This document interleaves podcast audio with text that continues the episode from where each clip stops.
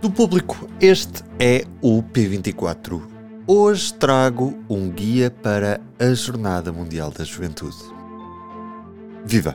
Está mesmo quase a Jornada Mundial da Juventude, arranca já na próxima terça-feira e muitos dos jovens que vão participar já estão por Portugal. É certo que ainda há muitas dúvidas sobre o que é ao certo esta Jornada Mundial da Juventude, como é que se pode ver o Papa e se é necessário algum tipo de pagamento ou inscrição, e ainda para quem quer fugir ao que se está a passar, como é que vai ser a vida na cidade de Lisboa por estes dias. Eu sou o Ruben Martins e hoje tiramos as dúvidas sobre a Jornada Mundial da Juventude com a jornalista Inês Pinto Pereira, que convidei hoje para estar aqui neste P24 para nos explicar tudo. Inês, Imagina que eu queria ir ver o Papa e não estou inscrito nas Jornadas Mundiais da Juventude. Posso ir? Toda a gente pode ir ver o Papa? Sim, qualquer pessoa. Quando falamos que mais de 300 mil peregrinos estão inscritos na Jornada Mundial da Juventude, pode gerar a impressão de que é necessário estar inscrito para participar no evento. A verdade é que essa inscrição era pedida apenas aos peregrinos, portugueses e estrangeiros, que precisavam de certa forma de ajuda por parte da organização com a alimentação, os transportes e o alojamento para os dias do evento. Portanto, este evento será gratuito e estará aberto a todos os que quiserem participar. E quais é que são os locais e cerimónias oficiais onde vai estar presente o Papa e, e a que posso assistir? Portanto, o Papa vai estar presente em vários eventos, mas muitos deles serão privados e, portanto, as pessoas só poderão estar presentes naqueles que são os grandes eventos públicos da Jornada Mundial da Juventude. O primeiro grande evento acontece no dia 3, às 17h45, no Parque Eduardo VII, e será a cerimónia de acolhimento dos jovens. Depois as pessoas poderão aparecer, por exemplo, na Via Sacra, que se realiza no dia seguinte também no Parque Eduardo VII. No dia 5 podem dirigir-se a Fátima, onde o Papa irá recitar o terço na Capelinha das Aparições. Nessa mesma noite haverá uma vigília com os jovens no Parque Tejo, que também será um evento público, e no último dia o Papa irá celebrar a missa para o Dia Mundial da Juventude e será nessa cerimónia que irá anunciar a cidade que vai receber a próxima edição da Jornada Mundial da Juventude. Como é que eu posso chegar aos locais dos eventos principais, o Parque Eduardo VII ou o Parque Tejo?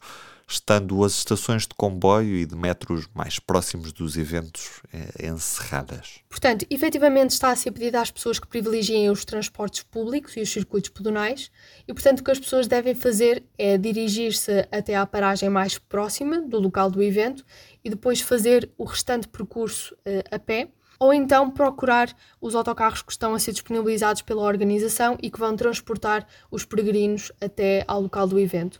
Para isso, deverão inscrever-se numa plataforma que está a ser criada para o efeito. Uhum. E agora, para quem quer fugir um bocadinho da, da, confusão. Imagina que sou residente ou que trabalho em Lisboa, vou poder circular livremente na cidade nestes dias da Jornada Mundial da Juventude? Não, tendo em conta a natureza do evento e o número de pessoas que vão estar presentes na cidade durante essa semana, vão existir alguns condicionamentos à circulação. Para quem circula de carro, importa saber que nos dias 1, 3 e 4 a circulação estará completamente interdita na zona que vai do Parque Eduardo VII ao Terreiro do Passo. No dia 5 e 6, a circulação também estará completamente interdita na zona ribeirinha da cidade, ou seja, não será possível fazer todo aquele percurso que vai do Passeio do Tejo para o norte e da Rua Príncipe do Mónaco para norte. E no dia 6 de agosto, a circulação no Passeio Marítimo de Algés também estará fortemente condicionada e só estará garantida em algumas uh, situações. Para quem anda de transportes públicos, importa saber que no dia 1, 3 e 4 as estações de metro da Avenida, Marquês, Parque e Restauradores vão estar encerradas e que nos dias 5 e 6 as estações da CP de Moscavide, Sacabém, Bobadela e Santiria também vão estar encerradas. Para quem usa o terminal de autocarros do Marquês de Pombal, eh, importa saber que durante toda a semana, ou seja, desde 1 a 6 de agosto, o terminal será realocado para a Praça de Espanha e também que os ascensores da Bica, Glória e Lavra só funcionarão a 2 de agosto durante toda a semana da Jornada Mundial da Juventude. Eu vi também que vai haver um, um festival da juventude associado à jornada. Este festival está reservado aos participantes inscritos? Não. Uh, portanto, o Festival da Juventude é um evento que se insere na Jornada Mundial da Juventude e, portanto, tal como qualquer outro evento, será aberto a todos aqueles que quiserem participar e a entrada será gratuita. E onde é que vai ser este festival e que eventos é que terá? Portanto, o Festival da Juventude consiste numa série de eventos de índole cultural, religiosa e desportiva e que vai acontecer durante a semana da Jornada Mundial da Juventude em mais de 100 espaços espalhados por vários conselhos, entre eles Lisboa, Cascais, Oeiras, entre outros.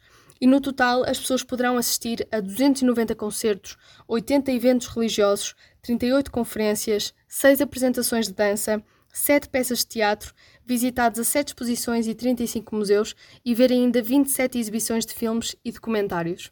Para aqueles que gostam de desporto, poderão participar ou assistir às competições de futebol de sete que se vão realizar no estádio universitário e de voleibol de praia que acontecem em Carcavelos uh, e que terão lugar no dia 2 de agosto entre as 14 e as 20 horas. E para aqueles que quiserem assistir à demonstração de desporto inclusivo, que acontece no mesmo dia, da parte da tarde, poderão fazê-lo também no estádio universitário. Já sabemos quantos jovens é que se inscreveram na jornada, Inês? Bem, sabe-se que até o momento estão inscritos cerca de 360 mil peregrinos provenientes de 151 países e importa referir que Portugal é o quarto país com o maior número de inscritos desta edição. Os países com o maior número de inscritos são Espanha, com mais de 58 mil, Itália, com mais de 53 mil, França, com mais de 41 mil, Portugal, com mais de 32 mil e Estados Unidos, com mais de 14 mil. E este número é, é comparável com alguma jornada anterior?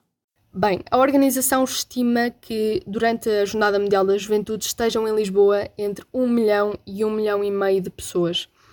Ora, quando comparamos este número com edições anteriores, percebemos que este não é o maior número de sempre, quando comparado, por exemplo, com a edição de Manila nas Filipinas, em 1995, em que estiveram 4 milhões de pessoas, ou com a edição do Rio de Janeiro no Brasil, em 2013, em que estiveram 3 milhões de pessoas. Mas não deixa de ser significativo pensar que este número ultrapassa em muito o de outras edições, como por exemplo de Toronto, no Canadá, em 2002, ou de Santiago de Compostela, em Espanha, em 1989, eh, em que o número de participantes não chegou sequer a um milhão. O público vai, obviamente, acompanhar os próximos dias de agitação em Lisboa e também em Fátima. A Jornada Mundial da Juventude está aí e é para seguir sempre em público.pt também, obviamente, na nossa edição impressa, redes sociais. Estamos onde estão os nossos leitores. Leitores esses que hoje podem ler também sobre os 70 anos do armistício entre as duas Coreias, que na prática ainda estão em guerra. E também aquilo que será o previsível aumento de juros do Banco Central Europeu para tentar combater a inflação. Com a Inês Pinto Pereira hoje como convidada, eu sou o Ruben Martins e Ana Marques Maia fez a música original do P24. Tenham um bom dia e amanhã estamos cá para fechar a semana. Até lá.